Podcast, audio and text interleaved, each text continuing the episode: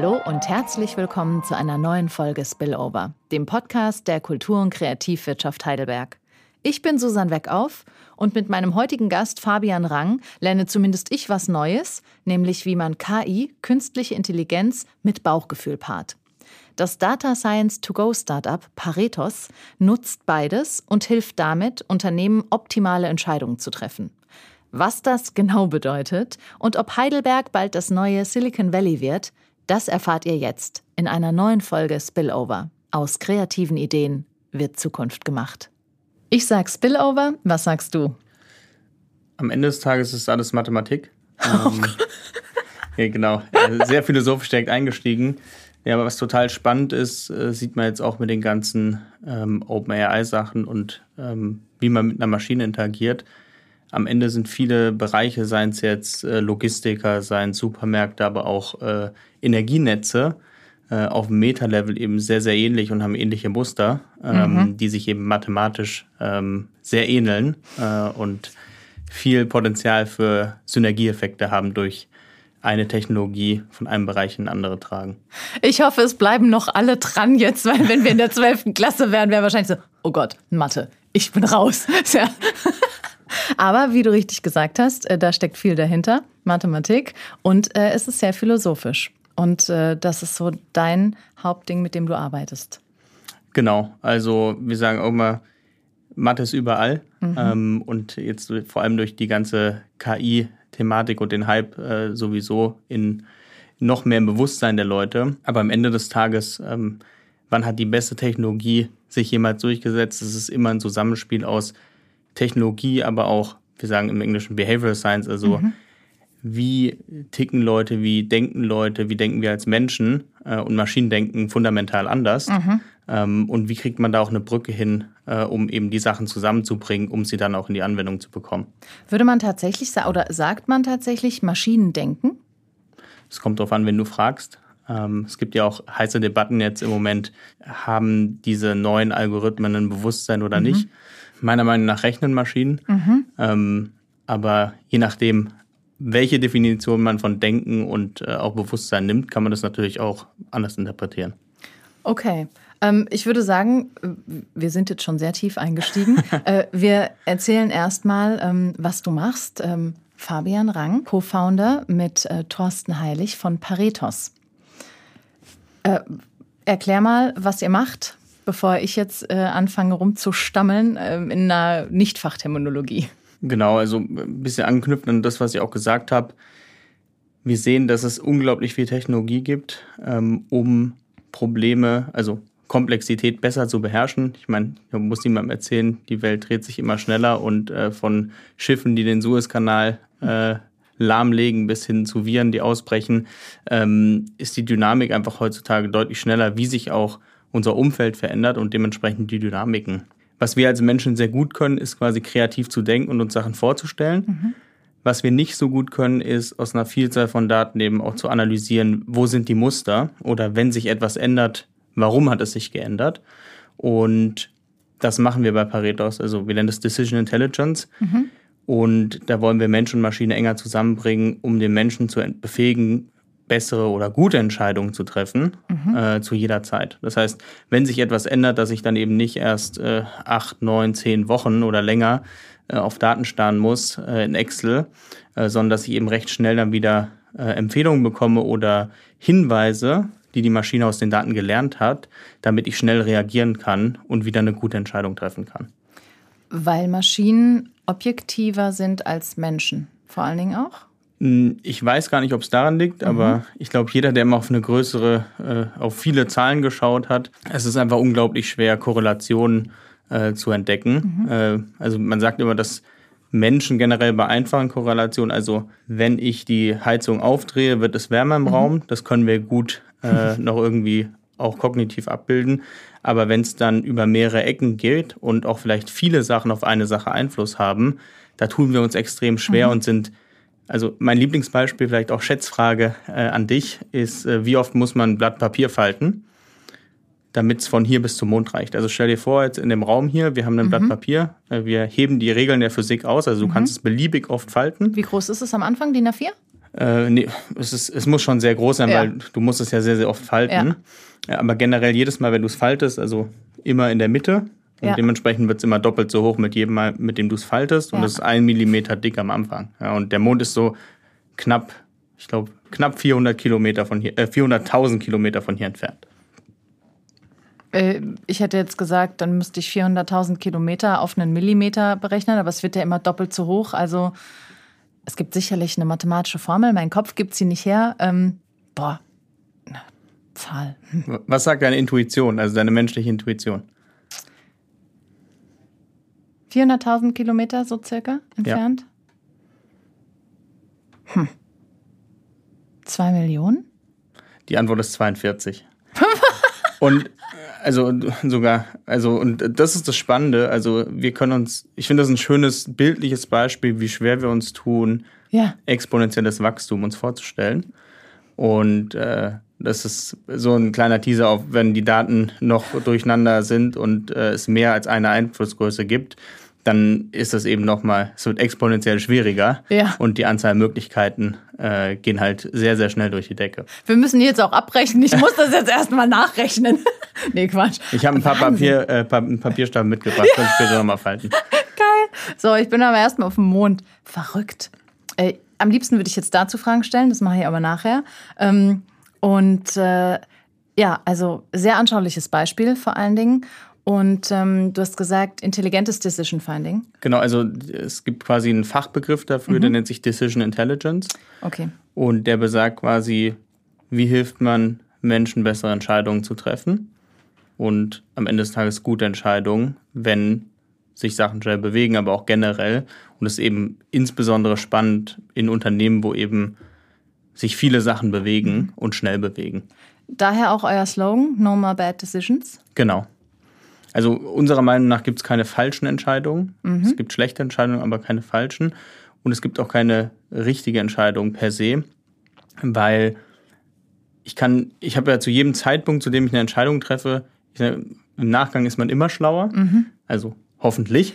ähm, aber ich, wir wollen die Leute befähigen, immer zu dem Zeitpunkt, in dem sie eine Entscheidung treffen, mit dem Wissen, das vorhanden ist, das so transparent zu machen, dass sie dadurch eben die bestmögliche Entscheidung treffen können, mit dem Wissen. Ja, Ja. Das ist natürlich, wie gesagt, ich treffe eine Entscheidung, vor allem unter Komplexität. Und natürlich, äh, vielleicht war es dann drei Tage später betrachtet nicht die beste Entscheidung oder Ja. Aber das ist dann schon ein anderer Zeitpunkt. Und Ja. das ist quasi unsere Vision, dass jeder zu jedem Zeitpunkt eine gute Entscheidung treffen kann. Okay. Hast du vielleicht, ähm, wenn du kurz darauf eingehst, wer eure Kunden sind oder wer das, ich sage jetzt mal, braucht oder gebrauchen könnte und davon schon Gebrauch macht? Ja. Ähm, vielleicht hast du so ein Case Study. Genau, ich, ein, eins meiner Lieblingsbeispiele ist ein äh, sehr großer Obst- und Gemüsehändler. Ähm, und die haben das Problem, also es gibt sehr viele Obst- und Gemüsesorten und äh, die verteilen quasi über einen riesen Großmarkt dann an verschiedenste Location quasi, was gebraucht wird. Und das erste Problem ist, was die haben, naja, wie viel Obst und Gemüse kaufe ich ein? Und weil das wird ja auch schlecht irgendwann und jedes, alle Sachen werden zu unterschiedlichen, also länger haltbar, nicht so lang haltbar. Und wann wird wie viel gebraucht? Und das, also das zweite wissen sie nicht. Äh, Da helfen wir ihnen, also wir nutzen Methoden, um quasi die Zukunft vorherzusagen, mit mathematischen Methoden, äh, um quasi zu sagen, zum Beispiel, wir nehmen dann Faktoren wie Wetter rein, wir nehmen Faktoren wie den Standort rein und wir nehmen die alten Daten, also Ja. die Bestellhistorie und können denen dann zum Beispiel sagen, wie viel Radieschen, wie viel Gurken äh, und so weiter und so fort Ja. sie in der nächsten Woche brauchen, damit sie dann genau, passgenau bestellen können Mhm. und nicht zu viel bestellen, dass sie es dann wegwerfen müssen und auch nicht zu wenig, weil wenn sie zu wenig haben, haben sie unzufriedene Kunden. Mhm. Ja. Wahnsinn. Man könnte also sagen, ihr schaut in die Zukunft. Ihr habt eure eigene Glaskugel in Form eines Computers. Genau, ich mag den Begriff Glaskugel nicht, weil ich sage immer, äh, künstliche Intelligenz ist magisch, aber keine Magie. Ja. Ähm, also Hat wissenschaftliche Grundlagen. Genau, und Ja. wenn es keine Daten gibt, können wir auch nicht, also wir können quasi sagen, es wird immer 99 Prozent genau sein. Wir wissen nur mit den Daten, die du zur Verfügung stellst und den äh, Randbedingungen, die du uns gibst, äh, können wir dir bestmöglich, also den bestmöglichen Forecast für die Zukunft geben, der eben technologisch Ja. heutzutage machbar ist. Okay. Wo hast du gestartet? Ähm, du bist jetzt auch ähm, noch relativ jung. Ja, ich fühle mich auch noch jung. Ja. ähm, das ist die andere Seite, ja. nee, wo haben wir gestartet? Also vielleicht ganz kurz, äh, ich bin ursprünglich, also ich komme aus Heidelberg, mhm. ähm, habe dann ähm, quasi Klischee Deutsch äh, Maschinenbau studiert mhm. äh, und bei Daimler gearbeitet. Und ich komme aber aus einer Familie voller äh, Physiker und Mathematiker und mein Opa hat immer gesagt, ich soll was Gescheites machen. Also, was war das in seinen Augen? Ja, genau, seine Meinung erstmal, äh, aber natürlich äh, Mathematik oder Physik. ähm, und mich hat dann in der Schule auch schon immer alles rund um Mathe-Wettbewerbe und so weiter eigentlich am meisten interessiert. Und das waren auch die Probleme, wo ich mich also sehr mit zurechtgefunden mhm. habe. So, gesagt, harte Probleme lösen hat mir schon als Kind Spaß gemacht. Ich habe gesagt, ich muss mir das wenigstens mal anschauen. Bin dann äh, fünf, knapp sechs Jahre in die Wissenschaft abgetaucht mhm. äh, nach München ähm, und habe mich mit dem Thema komplexe Blackbox-Optimierung beschäftigt. Mhm. Und das war auch mein erster Aha-Moment zum Thema Spillover, ähm, wo ich gemerkt habe, also damals äh, viel mit dem MIT zusammen gemacht äh, und äh, alles rund ums Thema Energienetze. Also da ging es immer darum, wie muss ich Systeme auslegen, dynamisch, mhm. ähm, um möglichst äh, wenig Kosten zu haben und gleichzeitig aber auch möglichst viel CO2 zu sparen. Okay. Und also technologisch total interessant. Da habe ich halt gesehen, was alles möglich ist. Ähm, und gleichzeitig ist man dann einmal, äh, hat man eben Ergebnisse dann gehabt, äh, so sollte es ausgelegt werden. Äh, gibt es den Businessleuten, kommt eine Woche später wieder und also man hat ihnen ABC als Option gegeben, die alles gute Entscheidungen äh, gewesen wären und sie haben sich für D entschieden äh, und ich habe es damals nie verstanden, ähm, warum das der Fall ist. Ja. Und dann habe ich meinen äh, Co-Founder kennengelernt, Thorsten. Also witzigerweise, der ist, er, er, wohnt quasi da, wo ich groß geworden bin, in der Weststadt. Und ich sage immer, er war damals auf der dunklen Seite der Macht, also Manager bei ähm, einem Joint Venture von ähm, Daimler und BMW. Mhm. Ähm, dieses ganze MyTaxi, ähm, also dieses Joint Venture, wo es halt um Mobility geht. Ich glaube, mhm. Free Now heißen die. Und er war der Erste, der, also er hatte überhaupt keinen technischen Background, er war der Erste, ich habe ihm quasi meinen technischen Folien gezeigt und ein bisschen den Algorithmus und was der so kann. Der war der Erste, der es halt verstanden hat. Ach. Äh, und ich war so, okay. Auch ähm, deine Familie mit den ganzen Techn äh, Physikern und Mathematikern, die haben. Also nee, der erste, der erste, jemand von der Businessseite, also okay. die, die Leute, die davor immer die Ergebnisse nicht benutzt haben. Er, und er war so, ja, macht total Sinn, äh, brauchst mir nicht näher erklären, verstehe ich alles. Ähm, und er war der Erste, der mir erklären konnte, warum eine gute Technologie nicht reicht, um am Ende des Tages einen Impact zu haben. Mhm. Ähm, und das hat mich damals, also weil er gesagt hat, man muss eine Brücke bauen zwischen Data Science und Behavioral Science. Und das hat mich dann nicht mehr losgelassen, ihn scheinbar auch nicht mehr. Und ich habe zu dem Zeitpunkt dann meine Promotion abgebrochen und da haben wir gesagt, wir gründen Paridos zusammen. Okay. Ja, und das machen wir jetzt seit knapp drei Jahren. Zwei Fragen gleichzeitig in meinem Kopf. Äh, die eine, ich wollte nämlich eigentlich, du hast mal gesagt, ähm, Bauchgefühl ist wichtig. Und ich, mir ist das so ins Gedächtnis gekommen. Für mich wäre jetzt Mathe und Physik fernab von Bauchgefühl und wollte dich fragen, wie es zusammenpasst. Aber du hast jetzt gerade gesagt, gute Technologie reicht nicht aus. Ja. Das heißt, gute Technologie reicht nicht aus, sie wird besser mit Bauchgefühl? Also Oder? ich sage auch gern professionelle Intuition. Mhm. Also weil was wir, es ist alles Mathematik, was wir eigentlich machen, wenn wir basierend auf Bauchgefühl entscheiden, ist eigentlich nichts anderes, als dass unser Hirn blitzschnell äh, quasi Wahrscheinlichkeitsrechnung durchführt. Mhm. Äh, und deshalb ist es eigentlich auch, wir sind, unser Gehirn ist sehr leistungsstark, was das angeht. Ähm, aber es ist eben so, ich kann auch nicht alles durch Daten erklären. Mhm. Äh, und oft ist es, also Fachexperten vor allem auch, äh, also wenn ich die Frage nicht richtig stelle und das Problem nicht richtig frame, dann kann ich auch kein gescheites Problem lösen. Und da mhm. kommt eben der Mensch ins Spiel. Also ich sage immer oft, wir fragen gerne dreimal, warum willst du ein Problem lösen, bis man zum richtigen Problem kommt. Ja. Und das können nur die Experten beschreiben. Und da kommt eben dann diese professionelle Intuition oft ins Spiel, mhm. wenn, wenn dann gesagt wird, beim Obst und Gemüse, hm, also wir haben das noch nie ausprobiert, aber ich habe irgendwie das Gefühl, wenn wir, wenn wir jetzt Niederschlag mit reinnehmen, ähm, dass das uns hilft, weil immer wenn es regnet, ist irgendwie äh, verkaufen wir generell weniger oder wird weniger bestellt. Mhm. Und da, das genau, das ja. einfach nur sagen, ich schmeiße alle Daten rein und es wird alles automatisch gefunden. Ähm, da ist noch ein Stück hin mhm. und da kommt genau diese Intuition ins Spiel. Okay. Ist ja tatsächlich in der Psyche genauso und äh, Thorsten ist ja auch Systemiker. Ähm, genau. Der bringt das ja mit rein, dieses Fragen, warum und ähm, das ist ja bei euch tatsächlich auch sehr wichtig, was ich immer wieder spannend finde. Eben, ich komme aus der anderen Ecke und dann, ähm, wenn du merkst, wie sich das wiederfindet. Ja. ja. Ähm, wie habt ihr euch eigentlich gefunden? Über ähm, den ähnlichen Arbeitgeber? Du hast ihm dann deinen Algorithmus gezeigt und dann war sofort klar, jetzt müssen wir gründen? Nee, es war wirklich also Zufall äh, oder mehr oder weniger Zufall über einen gemeinsamen Bekannten aus mhm. Heidelberg, ähm, der mir damals gesagt hat, hey, äh, ihr müsst euch, äh, du musst Thorsten mal kennenlernen, ihr werdet euch bestimmt gut verstehen. ja? Und äh, hat er recht gehabt. Mhm. Und wie kam es zu Paretos? Ja, wie gesagt, also dieser einen Termin, äh, wo ich ihm die technischen Sachen gezeigt habe und er mir quasi das erste Mal die Augen öffnen konnte, zu sagen, warum ich immer frustriert bin, eine Woche nachdem die Management-Meetings stattfinden. Das war so der Startschuss dafür. Ähm, und äh, wie war euer Weg von da ab? Hattet ihr, du hattest ja noch keine Erfahrung mit Gründung. Hatte Thorsten schon Erfahrung mit Gründung? Äh, ja, also es war ein Riesenvorteil. Mhm. Äh, hat schon ein paar Unternehmen gegründet und auch diese Daimler-Geschichte war ja am Ende des Tages quasi ein Startup mhm. im Konzern mhm. ähm, und da natürlich auch nochmal extrem viel Gründungserfahrung gesammelt. Das heißt, ihr konntet euch diese ähm, Gründungszentren und Gründungshilfen und alles erstmal sparen, weil ihr aus eigener Kraft schöpfen konntet? Genau, und wir hatten den riesen Vorteil, es war mit in Corona. Mhm. Mm, also ist auch ein bisschen unser Ansatz, dass wir generell sagen, schnelle Iterationen sind wichtig, um zu lernen. Ja. Also ist ja auch in der Optimierung, unser, unser KI heißt auch Sokrates, äh, durch iteratives Lernen. Ähm, und das haben wir in Corona eben perfektionieren können, weil man hat halt, ich weiß nicht, wie viele Anrufe wir im ersten Jahr gehabt haben mit mhm. potenziellen Kunden, Investoren. Und man testet ja die ganze Zeit nur Hypothesen. Ja. ja. man, man stellt eine Idee vor, es war am Anfang noch sehr, sehr technisch, da gab es auch das Wort Decision Intelligence noch nicht.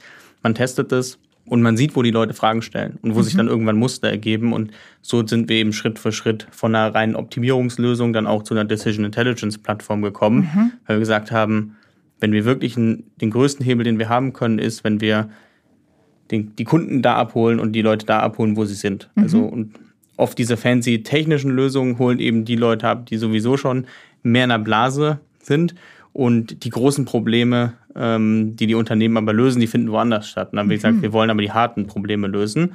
Dementsprechend müssen wir diese Plattform bauen. Okay. Ähm, darauf ähm, will ich auf jeden Fall zurückkommen, gerade auf eure Kunden und auf die harten Probleme. Ich würde nur noch gern bei der Gründung bleiben, weil ihr habt ja dann auch relativ schnell, meines Erachtens, ähm, in den Finanzierungsrunden hohe Summen bekommen. Ja. Wie, wie habt ihr da gestartet? Wie seid ihr vorgegangen? Mm, ja, wir haben gesagt, also zwei Motivationen. Wir sind beide, waren es damals schon, sind es heute noch mehr davon überzeugt, dass die Idee extrem Potenzial hat. Ähm, und äh, wenn man so in die USA einmal guckt, sieht man, okay, äh, da kommt man oft auch mit weniger als einer Idee schon äh, eine größere Runde. Und wir haben gesagt, wir haben richtig Bock, halt ein großes Tech-Unternehmen aus Europa rauszubauen, mhm. äh, ähnlich wie Celonis. Ähm, und wir hatten die Idee, es war alles startklar und haben gesagt, wenn wir es antesten, wollen wir es direkt richtig machen äh, und mit Vollspeed. Und wir wollen ein Produkt bauen. Und ich glaube, das ist ein Riesenunterschied. Also wenn man, wir hätten sonst recht viel Beratungsleistung am Anfang machen müssen, mhm. um quasi langsam zu wachsen. Und wir haben jetzt die letzten zwei Jahre extrem viel Vorarbeit geleistet und uns leisten können, durch diese Finanzierung ein sehr stabiles und Hightech-Produkt zu bauen. Mhm weil wir eben nicht darauf angewiesen waren, immer noch alles für den Kunden zu machen, sondern zu schauen, welche Probleme hat der Kunde und wie können wir die lösen, aber aus einem Produkt heraus und mhm. nicht, äh, indem wir es erstmal für einen Kunden lösen, ganz äh, spezifiziert und dann vielleicht zwei Jahre später mal ein bisschen Luft haben, äh, das zu produkterisieren. In wie viele Runden, ähm, wie, wie viele Runden habt ihr mitgemacht? Äh, insgesamt waren es drei bis jetzt. Okay. Ja. Und ähm, ich, mein letzter Stand ist, dass ihr ähm, 10 Millionen Euro ähm, eingesammelt habt. Genau. Das heißt, ihr seid dann auch ziemlich schnell gewachsen bezüglich Mitarbeitenden. Genau, ja. Also wir sind eine Remote First Company, mhm. ähm, haben auch den Anspruch, mit den besten Leuten in Europa zu arbeiten. Äh, dementsprechend, äh, Heidelberg ist eine sehr schöne Stadt, äh, aber äh, wir wollen nicht jeden zwingen, nach Heidelberg zu ziehen. Mhm. Äh, oder wir wollen niemanden nicht, äh, nicht bekommen, den ja. wir gern hätten, nur weil er nicht herkommen will. Und dementsprechend haben wir uns dann für diesen Remote First Ansatz entschieden. Ähm, aber eben hier unser Headquarter, ähm, wo wir einmal im Quartal mindestens alle zusammenkommen äh, und auch so immer so als sehr, eher wie so ein, ja, wie sagt man es gut, so eine Base, wo halt die Leute sich auch treffen können, wenn sie mal länger diskutieren wollen Ja. äh, oder irgendwelche Hackathons machen wollen. Das heißt, wie viele Mitarbeiter habt ihr mittlerweile? Äh, knapp 40. In welchen? In Europa? Ja. Also die meisten in Deutschland, ähm, aber auch ein paar noch in, von Spanien bis in die Ukraine. Und die äh, kommen alle einmal pro Quartal dann. Genau. Wie kommen die Kunden zu euch? Wie wurden die aufmerksam? Vor allen Dingen, als du gesagt hast, im ersten Jahr hattet ihr schon ähm, viele Kundenanfragen. Mm, Genau, also es ist unterschiedlich. Je besser wir es erklären können, desto einfacher wird's. Ähm, am Anfang auch viel durch äh, Podcasts, äh, Auftritte äh, und, Net und Netzwerk. Und jetzt, wo man die ersten Success Stories hat, ist es natürlich deutlich einfacher, dann auch auf anderen zuzugehen. Ähm, zu sagen, hey, wir haben das jetzt für eine große Firma gemacht, die machen eigentlich das gleiche wie ihr. Ähm, warum macht ihr das noch nicht? Ja, also es ist so am Anfang eher Netzwerk. Und wie gesagt, man probiert ja auch viel aus, wenn man ein Produkt baut, äh, über Iterationen guckt, was hilft wirklich. Und sobald man dann merkt, hier ist ein Muster, das können wir replizieren, dann kann man eben auf ähnliche Kunden zugehen. Klingt ja jetzt auch, als hättet ihr verschiedene Pakete, weil jedes Unternehmen vermutlich was anderes braucht. Und es geht ja, ähm, so wie ich das jetzt wahrnehme, immer eine Stufe tiefer und weiter rein. Ähm, wie, also wenn jemand zu euch kommt, wie, wie findet das statt? Macht ihr direkt ein Angebot, sagt, hey, für was braucht ihr das? Wir haben das, das und das. Genau, also wir haben keine verschiedenen Pakete, ähm, also zumindest was das Produkt angeht. Ähm, Im Pricing ist noch was anderes, ähm, sondern Spillover, unsere, unser, also mal ausgeholt, wir sagen die Zukunft vorher und das ist auf einer mathematischen Ebene sind es immer Zeitserienvorhersagen. Also quasi jedes Businessproblem ist eigentlich wie ein Aktienkurs.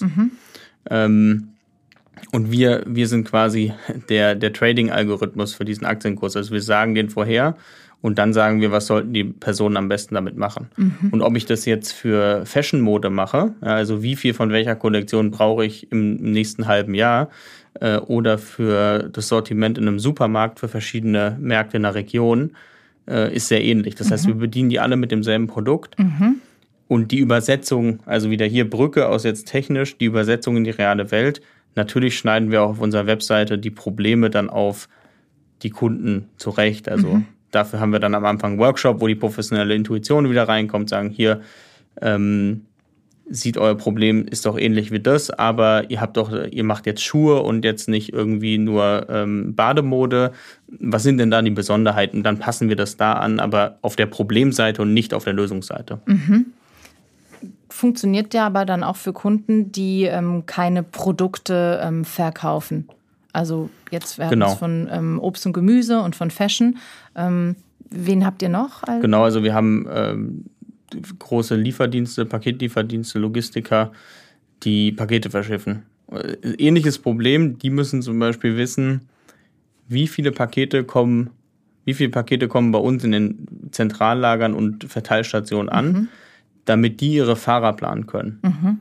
Und das ist halt wirklich krass, weil also so ein Fahrer ist quasi, der wird jeden Tag, wo man den äh, spontaner bucht, wird der halt exponentiell teurer. Und dann reden wir halt direkt von äh, achtstelligen Beträgen, die man da pro Jahr spart, wenn man besser vorhersagt die Zukunft und dementsprechend plant. Ist das das Hauptziel, ähm, ähm, effizienter und ähm, einsp- kosteneinsparender zu arbeiten? Ähm, das ist meine, also daher kommt auch unser Name, vielleicht äh, finde ich das Schöne. Also wir sagen, das wollen, das wollen wir den Kunden selber äh, entscheiden lassen. Ähm, also Grundlage von Paretos ist das Pareto optimale Prinzip. Also es gibt das Pareto-Prinzip, das kennen, glaube ich, die meisten, die 80-20-Regel. Also mit 20 Prozent Aufwand kann ich 80 Prozent der Wirkung erzielen. Aber Wilfredo Pareto, der übrigens jetzt auch 100-jährige, 100-jähriges äh, Jubiläum feiert äh, dieses Jahr, der hat noch ein zweites äh, Prinzip ähm, und das ist Pareto-Optimalität. Und das besagt, ähm, die Welt ist bunt, also Kosten ist immer nur eine Seite der Facette. Das sehen wir auch bei den Kunden. Wenn man nur sagt, ich will Kosten senken, minimieren, dann kann ich dem Kunden sagen, habe ich eine Lösung, leg einfach deinen Betrieb an. Da hast du keine Kosten mehr. Aber Okay. man verschifft auch nichts mehr. Ja. Ja. Und ähm, jetzt, und dann fangen die Leute an zu überlegen, ah, es ist ja nicht nur Kosten, sondern ich habe auch Qualität. Und was in den letzten Jahren immer mehr dazukommt, ist, ich habe Qualität, Kosten und das war auch in meiner Forschung ein sehr starker Fokus. Ich habe auch zum Beispiel CO2-Emissionen. Und wie Leute heutzutage an das Problem rangehen, ist, die sagen, ja, dann setze ich halt da einen Wert. Mhm. Sage ich, ich will, ich will 100% CO2-neutral werden und jetzt will ich die Lösung mit den, die am wenigsten kostet dafür. Mhm. Und äh, das war ganz spannend, weil also dann heißt es halt, oh, okay, ja, dann kostet dich das 100 Millionen. Aha. Und dann sagt der Kunde, ja, okay, nee, das ist, will ich dann doch nicht machen. Und mit, äh, mit dem Pareto, also mit, äh, mit dieser multikriteriellen Optimierung, wie das heißt, die diese Pareto-Fronten generiert, kann ich jetzt viel mehr Transparenz in die Entscheidungsfindung geben. Kann mhm. zum Beispiel sagen, naja, wenn du aber 17 Millionen ausgibst, kannst du zumindest schon mal zu 89 Prozent CO2-Einsparung haben. Mhm. Und dann wird der Kunde vielleicht sagen, oh, das ist ein guter Deal. Mhm. Ja? Und das machen wir bei den ganzen anderen auch. Also da geht es ja zum Beispiel, wie viel will ich wegschmeißen versus ähm, wie lieferfähig will ich sein. Wenn ich ganz, ganz viel bestelle, schmeiße ich auch viel weg, aber bin 100%, habe eine hundertprozentige Lieferquote. Mhm. Und ähm, das zeigen wir eben transparent auf. Mhm. Und das ist auch wichtig, das geben wir den Menschen wieder zurück, weil die müssen wissen, was ist ihre Taktik im Unternehmen, wonach ja. wollen sie entscheiden. Ähm, um, und das empfinden wir dann auch als, das sind alle bestmöglichen Entscheidungen zu dem Zeitpunkt. Und wenn der Kunde einen davon wählt, dann hat er auf jeden Fall mal eine gute Entscheidung getroffen. Das ist, was du vorhin sagtest, das Warum, Warum, Warum, um dann im Kern an die harten Probleme zu kommen? Genau, diese Warums, äh, über, also wenn man die Warum-Frage stellt, kommt man auf die wahren Ziele, wie Kostenqualität, CO2. Ja. Weil auf die Leute erstmal mit Lösungen kommen, anstatt mit, nach was will ich optimieren, weil wir es halt als Denkmuster gewohnt sind. Ja. Genau. Ähm, das heißt, funktioniert es dann quasi wie ein Abo, weil ähm, es sind ja immer eher kurzfristige Lösungen, kann man so sagen? Kurzfristige Lösungen oder eine kurzfristige Vorausschau? Genau, aber wichtig ist, also je, alle Probleme, die wir lösen, sind alltägliche operative Probleme. Mhm. Bedeutet, die kommen immer und immer wieder. Also mhm. bei den Supermärkten, die planen jede Woche. Mhm. Bei den Paketdienstleistern jeden Tag. Das heißt, die, haben, die stehen jeden Tag vor demselben Problem mhm. und dementsprechend lösen wir das jeden Tag für die. Mhm. Ähm, und so ist auch unser Geschäftsmodell aufgebaut. Also wir machen das quasi äh, abo-basiert, ja. ähm, also eine Software as a Service quasi. Ähm, und dann je nachdem, wie viel, wie groß das Volumina ist. Also wir reden teilweise bei Kunden halt von 10 Millionen Vorhersagen mhm. am Tag oder in der Woche. Ja. Ähm, davon hängt dann ein bisschen auch ab, wie viel, also wir gucken immer, wie viel Wert können wir schaffen, das ist uns ja. ganz wichtig. Ähm, und danach preist sich das dann eben auch. Aber wie gesagt, die Details ist von Kunde zu Kunde auch ja. unterschiedlich. Und dafür habt ihr euren ähm, Algorithmus ähm, Sokrates. Genau. Also nicht für die Bepreisung, sondern ja, für das ja, Lösen der also, Probleme, genau. Ähm, ähm, inwiefern habt ihr den selbst benannt? 100 äh, Prozent. Okay. Ähm, warum Sokrates? Ich weiß, dass ich nichts weiß. Ähm, das stimmt auch, ja. ähm, vor allem aus, aus dem Grund des Lernens. Also Sokrates okay. hat ja das ganze Thema, wie, was unterscheidet den Menschen auch von, von anderen Lebewesen, mhm. sehr schön definiert, dass eben quasi über Iteration lernen. Also ich lerne nicht nur, oh, das Feuer ist heiß, sondern auch, naja, wenn ich einmal reinlange, mhm. ähm, dann merke ich mir das fürs nächste Mal äh, und ja. tue das wahrscheinlich nicht mehr. Ähm, und dadurch, dass die heutige Welt sich so schnell verändert, muss man iterativ lernen. Und ein Kernprinzip von Optimierung ähm, ist eben immer wieder über Iterationen auch zu lernen. Und äh, deshalb haben wir gesagt, das ist genau das, was wir machen. Und Sokrates ist, wir, wir beleben Sokrates quasi als Maschine wieder, ähm, um Leuten zu helfen. Habt ihr selbst entwickelt den Algorithmus, äh, das ist dein Algorithmus? Äh, ja, also mittlerweile arbeiten natürlich deutlich mehr Leute dran als ich, äh, mhm. äh, aber wir haben den selber entwickelt, ja. Und haben den Approach äh, auch patentiert, mhm. ähm, weil es eben so auch in der Form und der Kombination neu ist, zu sagen, ähm, man kommt mit einer Fragestellung, man gibt seine Daten, man gibt seine professionelle Intuition, Fachwissen rein. Alles andere läuft quasi, also der Entscheidungsprozess läuft dann erstmal automatisch durch und man kriegt hinten dann eben Entscheidungsvorlagen und Recommendations raus, mhm. die man dann wieder in seinen operativen Entscheidungsprozess auch einbinden kann. Genau, also ist ein Podcast, aber hier, so sieht er aus. Ah, der hat sogar ein Bild. Für alle, genau. die jetzt zuhören, es sieht ein bisschen aus wie ein Roboter mit einem Bart. Also es ist ein, ist ein Roboter mit einem Bart, ne? Genau. Eben, es ist weit entfernt und ich habe meine Brille nicht auf. Deswegen. ähm, habt ihr erwartet, dass ihr so schnell wächst?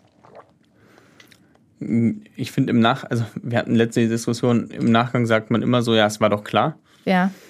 Pff, äh, nein, also äh, ich wusste immer, dass das, was wir machen, outstanding ist, technologisch. Mhm. Ähm, und dass also die Idee auch nicht neu ist, die Technologie zu nutzen. Wir machen es halt extrem gut, aber Timing ist halt und Execution ist halt extrem stark gewesen. Mhm. Äh, und da haben wir halt einfach ja, gutes Timing jetzt. Äh, ich glaube, hätte man das vor 20 Jahren gestartet, wäre es nicht so schnell gewesen. Mhm. Wir merken immer noch, dass trotzdem viel Überzeugungsarbeit und Erklärungsarbeit geleistet werden muss. Äh, mhm. Also da ist auch viel Luft nach oben, aber es ist auf jeden Fall super Timing, um früh anzufangen, um sich da auch als führende Plattform in dem Bereich dann zu platzieren. Ähm, glaubst du, das ist anders ähm, in Deutschland und in Amerika mit der Überzeugungsarbeit? Mm, definitiv. Mhm. Ähm, aber deshalb sage ich, wir spielen auf einem ja. der härtesten Spielfelder. Wenn wir es hier schaffen, ähm, ja. dann kann uns, wenn wir in die USA gehen, auch nicht mehr viel passieren. Das heißt, ihr habt bisher Deutschland und Europa als Markt für euch. Genau.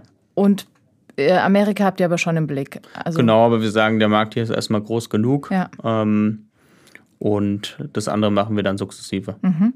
Warum dann Heidelberg ähm, behalten als Headquarter? Hm, hat mehrere Gründe. Ähm, also A, ich finde, ähm, Heidelberg ist eine super Stadt, äh, eine der höchsten oder die höchsten Nobelpreisträgerdichte der Welt. Ähm, bald auch die höchste KI, äh, KI-Firmendichte der Welt. Aha. Ähm, wird schwierig mit dem Silicon Valley, aber ähm, wir gucken mal. Du an zweiter Stelle ist ja auch nicht schlecht, ne?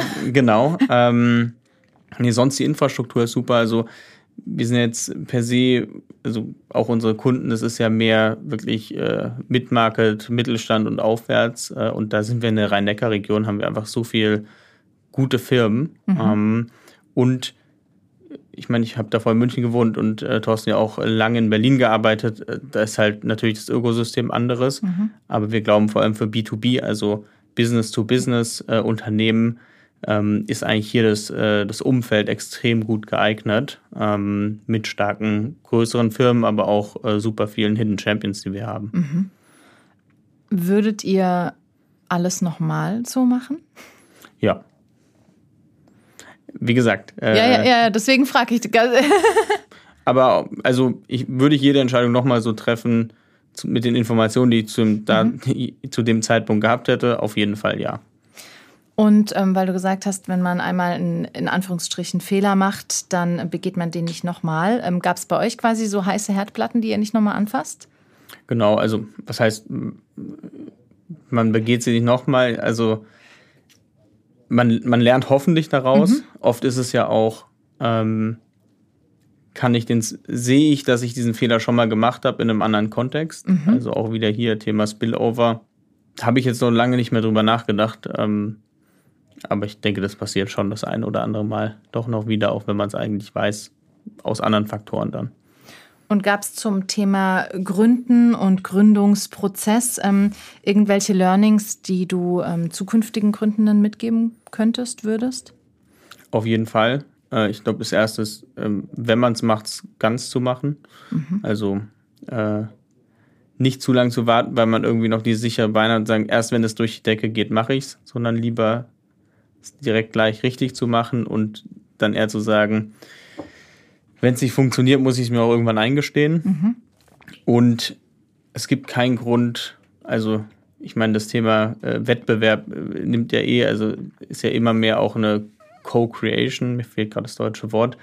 Ähm, auch da redet über die Sachen, redet über die Ideen. Äh, wenn man wirklich eine Idee mit Herz und Seele nach vorne trägt, äh, braucht man keine Angst zu haben, dass kopiert wird. Und selbst wenn es kopiert wird, es gibt genug, genug Platz für gute Ideen. Also damit einfach nicht zurückzuhalten und vor allem versuchen, ganz nah, ganz viel mit, den, mit potenziellen Kunden zu sprechen und äh, vollen Fokus drauf zu legen, äh, ist eigentlich das Wichtigste. Habt ihr da bezüglich ähm, zukünftigem Nachwuchs, ähm, jetzt nicht nur in eurem Unternehmen, sondern wirklich was Gründende angeht, macht ihr da was? Ähm, also unterstützt ihr die irgendwie oder ja, äh, also generell finden das Ökosystem ja auch gut. Ich glaube, kann man noch ausbauen. Ähm, aber gut, äh, auch was zum Beispiel das Gründerinstitut hier machen, wo wir gerade sitzen, ähm, jungen Unternehmen eine Chance zu geben und da einfach immer auch Zeit zu haben und auch zu signalisieren, hey, Austausch ist wichtig. Mhm. Wir organisieren manchmal Meetups, jetzt mehr im Coding-Bereich, aber das ist natürlich für Data Science Gründe auch spannend. Also da einfach mehr Plattformen zu bieten oder das zumindest mit zu unterstützen oder die Leute auch mal ins Büro einzuladen, dass sie es nutzen können. Äh, das machen wir und das wollen wir aber noch mehr machen. Und da sehen wir auch eine große Chance jetzt mit dem Heidelberg Innovationspark, mhm. dass da auch wirklich ein Ökosystem wächst, wo verschiedene verschied äh, Firmen in verschiedenen Phasen ähm, sich dann gegenseitig unterstützen können. Also Heidelberg als ähm, für zukünftige oder für, für Menschen, die gründen ähm, und Unternehmer sind, ist ein guter Standpunkt erstmal. Definitiv. Ähm, Habe ich irgendwas aus meiner Bubble kommend, ähm, eure noch nicht kennt, ähm, nicht gefragt, was wichtig wäre, ähm, um vielleicht mehr zu verstehen oder irgendwelche Insights zu bekommen? Also eine Frage, die mich alle Leute in den letzten drei Monaten vielleicht noch fragen, ist, äh, ja, ist es nicht das gleiche wie jetzt, also im Moment wird ja KI alles in, den, ja. in einen Ring geworfen mit äh, Large Language Models und äh, generativer mhm. künstlicher Intelligenz. Ähm, und da fragen die Leute immer, kann man das nicht mit OpenAI oder äh, ähnlichen, äh, ähnlichen Dingen einfach ja. abdecken? Das ist so eine Frage, die eigentlich immer noch äh, gefragt wird. ähm, und das ist ganz interessant. Also wir unterteilen KI ein bisschen granularer. Es gibt quasi generative künstliche Intelligenz, ähm, also alles, was das Thema Sprache angeht. Mhm. Ich stelle eine Frage und bekomme eine Antwort. Die Chatbots. Genau. Mhm. Und was wir eben machen, ist, wir nennen das Forecast AI, mhm. also wieder hier auch auf diese Zeitserien und Aktienkurse äh, und Recommendation AI. Also okay. wie kann ich äh, künstlich, wir nutzen quasi, mathematisch sind die Modelle ähnlich, aber sie sind anders ausgerechnet. Äh, Modelle, die die Zukunft vorhersagen, mhm. Forecast AI, mhm. womit ich schon sehr viel machen kann. Also ich kann eine ChatGPT auch fragen, wie, was wird morgen kommen und ich werde auch eine Antwort bekommen, aber die Antwort wird ja. nicht, gut, nicht dabei helfen, mir jetzt eine bessere Entscheidung zu treffen, ja. äh, sondern wahrscheinlich eher das Gegenteil. Ähm, und da gibt es auch Recommendation AI, also wie nutze ich jetzt dieses Wissen über die Zukunft, um daraus auch Handlungen abzuleiten. Mhm. Ja? Und wir fokussieren uns eben auf diese Forecast AI und Recommendation AI, wo wir sagen, das ist quasi das kombiniert ist Decision Intelligence. Mhm und hat einfach einen ganz anderen Fokus als die AI-Themen, die jetzt am greifbarsten sind, weil, was ja interessant ist, was, was die geschafft haben, ist, die haben ein Interface gebaut. Also wir denken in Sprache mhm. und das ist das erste Mal, dass man mit einer Maschine interagieren kann, ohne eigentlich, also man denkt ja dann, oh, wir kennen es ja vom Google, ich denke drüber nach, wie ja. schreibe ich das jetzt? Ja. Das erste Mal, dass die Leute eigentlich sagen, ah, ich kann jetzt das so schreiben, wie ich es auch denke. Ja. Und ähm, ist in unserem Bereich ein bisschen anders. Also wir müssen, haben halt ein Interface, wir denken Entscheidungsträger in Kausaldiagrammen, in Szenarien mhm. ähm, und machen da eben das Übersetzungslayer. Ich finde ja auch ganz spannend mit dem, was du jetzt ähm, alles erzählt hast. Ähm, es ist ja oft diese Angst, werden Menschen durch Maschinen ersetzt. Aber bei euch ist ja ganz klar, die, es geht quasi Hand in Hand. Es unterstützt sich, weil es geht nicht ohne das menschliche Bauchgefühl, ohne die Auswertung. Aber der Mensch hat auch seine Grenzen, ähm, dahin zu kommen, was die Maschine kann. Genau, also ich sage immer, es ist immer wieder erschreckend zu sehen, wie viel die Leute in Excel arbeiten. Wir befähigen die Leute wieder mehr zu denken und weniger zu machen. Mhm. Und äh, ich finde, das trifft es ganz gut. Also mehr die Leute wieder dahin bringen, wo sie gut sind, ja. anstatt, also es ist wirklich erschreckend, wie viele Leute sehr viele Stunden und äh, in, in Tabellen verbringen äh, und Sachen kopieren und ähm, dann darüber nachdenken müssen, anstatt eigentlich die Insights, die eine Maschine sehr schnell ja und also wenn man so eine gute Technologie hat, sehr schnell da auch extrahieren kann und aus dem wieder Hypothesen abzuleiten äh, und zu entscheiden. Wäre sehr vieles sehr viel effizienter. Definitiv. Ja. Wir sind dran. Ja. Äh, wie merkst du in deinem Alltag vielleicht, dass du davon beeinflusst bist, dass du sehr mathematisch oder in deiner Bubble denkst im, im Vergleich jetzt ähm, zu anderen? Hm, weiß ich nicht. Äh, also gute Frage. ähm, ich weiß es nicht. Also ich bin sehr getrieben auch von, von meinem Bauchgefühl und sage, viele Entscheidungen treffe ich auch einfach, weil, mhm. weil sie es richtig anfühlt. Finde ich spannend. Also, genau. Also es ist äh, gute Frage, ich weiß es nicht. Also ich äh, finde, ja, keine ja, vielleicht Antwort auch, drauf. Eben, vielleicht, wenn du viel, wenn du viel mit, ähm, mit Bauchgefühl agierst, dann ist es vielleicht gar nicht, dass es sehr ähm, äh, mathematisch ist. Genau, vielleicht das Einzige, ich ich sehe oft Muster, die andere nicht sehen. Mhm. Für mich ist sehr viel ähnlich. Also mhm. Leute, die halt sehr in der Fachexpertise drin sind, sagen, ja, mein, mein Fach ist anders als die anderen, aber ich finde das sehr viel, das heißt in der Medizin, in der Physik, äh, in der Logistik äh, oder beim Eisverkäufer um die Ecke, mhm. dass da eigentlich sehr viele Muster sind, ja. ähm, die sehr, sehr ähnlich sind und sich wiederholen lassen. Kitzelt es dich da manchmal in den Fingern, wenn du zum Beispiel ein Eis irgendwie beim Eisverkäufer um die Ecke holst und denkst, ah, da könnte ich jetzt optimieren, dem könnte ich irgendwie was mitgeben? Mm, schon, ja, aber ich, ich habe gelernt, dass Fokus extrem wichtig ist. ja. Hast du noch was für uns, was du uns mitgeben kannst? Ich finde es mega cool, wenn es, also ne, meine Meinung, aber ich finde es mega cool, wenn wir diese, also dieses, diesen Spillover-Effekt auch ein bisschen mehr in Heidelberg hätten. Ich habe schon das Gefühl, dass wir noch sehr in unserer Blase auch sind, aber es sehr viel spannende andere Themen noch hier gibt. Mhm. Und ich denke, ähm, deshalb auch cool, dass man mit so einem Podcast quasi schon mal auch anderen Leuten zeigt, was, was wird hier alles so gemacht. Fände ich total spannend, das auch äh, auf ein nächstes Level zu heben, weil ich glaube, da gibt es auch sehr viel Potenzial durch mhm. Synergien, mhm. äh, die man schaffen kann durch die ganzen verschiedenen Themen, die hier abdeckt. Ja, das stimmt. Aus, seiner, äh, aus seinem eigenen Muster einfach auch raus und ähm, die Scheuklappen ähm, für anderes öffnen. Genau. Ja. Ähm, Du hast es schon viel erwähnt. Würdest du noch vielleicht in einem Satz nochmal sagen, ähm, was, was ihr und vielleicht auch einfach du persönlich mit eurer Arbeit erreichen möchtet?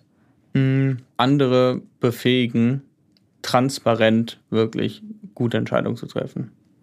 Also wieder mehr eine aktive Rolle auch zu kommen ähm, und Dinge bewusst zu tun. Ich glaube, die meisten Dinge passieren im Moment unbewusst. Äh, und vor allem mit dem Pareto-Prinzip sehe ich eben ein Riesenpotenzial. Also man sieht es ja auch in jeglichen Debatten, mhm. ähm, da wieder mehr Sachlichkeit reinzubringen. Was heißt es denn jetzt ja. im Trade-off zwischen volkswirtschaftlichen Kosten, CO2-Einsparungen, aber auch Qualität, was auch immer, ähm, da wirklich eine Grundlage zu mhm. bieten, dass wir optimal, also optimal operieren weltweit das finde ich total schön, weil für mich ergibt sich neben eurem Spillover eben noch der Spillover, ähm, von dem jetzt jeder auch, ähm, der zuhört, irgendwie was mitnehmen kann. Eben dieses Paretos-Prinzip. Ähm, auch eine, in eine Eigenverantwortlichkeit und nicht nur im, im Agieren, sondern auch im, im Beobachten ähm, vielleicht ja, Emotionalität und Sachlichkeit vielleicht auch bei, bei manchen Dingen zu, zu trennen, äh, gerade die wir jetzt viel in der Welt einfach beobachten.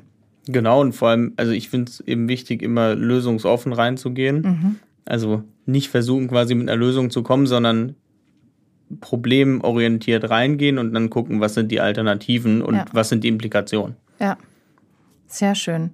Ähm, in die Zukunft gespickt, was sind die, das ist sehr lustig in Bezug auf ähm, jetzt das, was ihr macht. Wie geht ihr für euch selbst davor? Ähm, habt ihr, nutzt ihr das für euch selbst? Äh, nee, tun wir nicht, einfach weil wir noch nicht genug Datenpunkte haben. Mhm. Und ja, also hoffentlich irgendwann mal. Mhm. Ähm, aber im Moment sehen wir den größten Nutzen, das äh, bei unseren Kunden zu nutzen. Dann anderweitig in die Zukunft gespickt, ähm, was sind die nächsten Schritte für euch? Genau, also wir haben jetzt ein, habe ich ja schon erzählt, ein ja. sehr gutes Produkt und jetzt ist quasi müssen wir möglichst vielen Unternehmen die Augen öffnen und sagen, hey, vor allem in der heutigen Zeit, wo es auch wichtig ist, wo die Energiepreise steigen und alles eben effizient zu operieren. Mhm. Und was uns ganz wichtig ist, wir gucken auch jetzt immer mehr, ich meine, es kommt immer mehr CO2-Tracking auch. SAP hat ja jetzt auch was Großes da aufgemacht, immer mehr auch für diese Trade-offs wirklich zu sensibilisieren und von also den Entscheidungsraum weiter zu öffnen. Mhm. Ja. Das sind so die nächsten Schritte und äh, ja, das, das Wachstum und die Unternehmen kommen, wie gesagt, dadurch, dass sie sehen, dass wir eben anderen helfen können. Äh, da bin ich sehr optimistisch. Wie geht ihr da gezielt vor, euch neue Märkte zu erschließen? Das bedarf ja oft dann nochmal einer anderen Ansprache auch. Genau, viele Experimente. Mhm. Also wir sehen jetzt, die Kundensegmente, die wir haben, funktionieren. Also da kann man das replizieren. Und was wir immer gleichzeitig machen, ist entweder im bestehenden Kunden, also weil das Schöne ist, wenn man sich eine Supply Chain anschaut, die ist sehr facettenreich. Äh, und da kann man dann von eher der Seite, auf der wir sind, Bestellung, kann man auch mal in die Produktion dann gehen. Kann mhm. sagen, hey, wir haben bestehenden Kunden. In der Produktion hast du ja eigentlich auch wieder Zeitserienprobleme. könnten wir uns das nicht mal anschauen. Und dann mhm. schauen wir erstmal sehr, sehr gezielt bei wenigen Kunden, gibt es da Muster, kann da unsere Technologie helfen? Und dann beginnt das Spiel wieder von vorne. Mhm. Äh, machen wir das zwei, dreimal, äh, wenn es funktioniert. Sprechen wir mit den Leuten, gucken, wie ist der Fachjargon von denen, wie resoniert es und dann kann man das Ganze wieder ausrollen. Super. Ich bin sehr gespannt, wo es für euch hinläuft und wann wir Silicon Valley quasi in Heidelberg haben. Wir geben Gas. Ich merke schon, weil das, was die letzten drei Jahre bei euch schon passiert ist, das ist ähm, sehr beachtlich.